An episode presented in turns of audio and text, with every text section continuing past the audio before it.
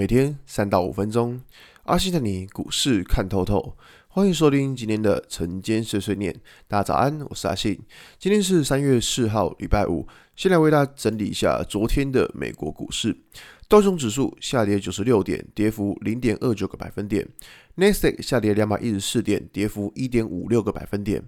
S&P 五百指数下跌二点二一点，跌幅零点五个百分点。费城半导体指数下跌七十六点，跌幅二点二四个百分点。可以看到，昨天美股四大指数的都是下跌的。那跌的比较重的是在科技股这一部分。那当然啦，这一件事情就是在呃昨天鲍尔他有提到关于说就是。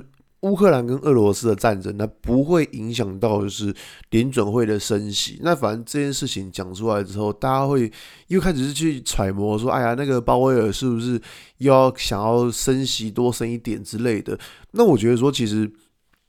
这个消息，如果你永远都在看的那种联准会那种就是风言风语的话，你应该疯掉吧？因为他们现在真的就是很常这边变来变去的。反正其实我这样讲，就是联准会他们现在也还不知道乌克兰跟俄罗斯到底会怎么样。其实他们也是个未知数，但是他们的想法就是说，反正就是不管怎么样，他们就是要升息。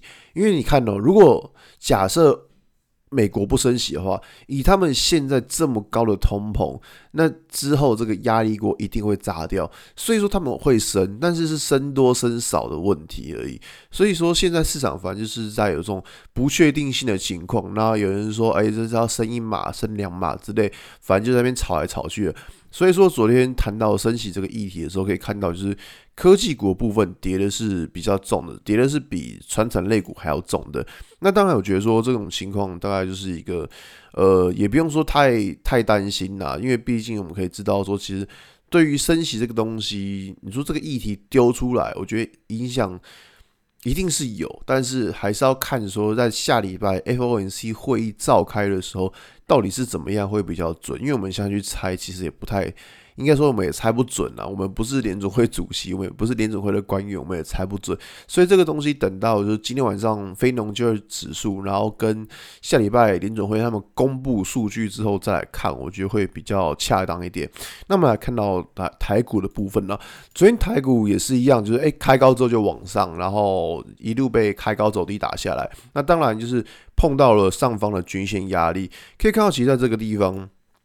除了二十四的均线压力之外呢，刚好遇到了二月二十四号，就乌克兰跟俄罗斯开战的这一天的黑 K 棒的高点，所以说其实在这个地方，凭良心说，就是压力还蛮多的啦，压力还蛮多的。那可是。嗯，你说会不会站上压力呢？讲实在话，不知道。但目前就算站上压力，感觉是也会是上下震荡整理一下。所以说，其实我觉得以现阶段的操作，就是我觉得一个蛮重要的想法就是资金部位要稍微控制一下吧。因为如果你在这种盘，你的资金部位放得太大，那你很容易一个下跌。诶，你可能就因为紧张就被洗掉了，所以我觉得说在这种盘的操作，只是资金部位真的要控制好。然后，呃，我觉得除了资金部位之外呢，那在买股票的进场点的时候，我觉得蛮重要。其实很很多人会有个坏习惯，前一天股价很强，然后隔天跑去追，但这种方法在现在其实并不怎么适用，知道吗？因为昨天很强，不代表它今天会续强。有时候昨天很强，拉了一根长红棒，可能它。好的进场点已经过去了，这种情况你再去买的话，其实呃胜率就会开始下降，那报酬率也开始下降。所以我觉得以最近的操作，该去思考的应该就是说，第一个资金部位稍微控制一下，再来就是你的进场点一定要好好的控，呃去抓一下比较好的进场位置。比如说啊，看到股票就是涨上去就追，绝对不行，因为其实今年的状况。指数会非常的震荡，它已经跟过去两年差蛮多的，所以说进场之前先好好想一下，说你的进场点是不是恰当，我觉得会比较好一点，好吧？今天节目就到这边，如果你喜欢今天内容，记得按下追踪关注我。如果想知道更多更详尽的分析，在我的专案《给通行族的标股报告书》里面有更多股种茶分享给大家哦。阿信晨间碎碎念，我们下礼拜一见，拜拜。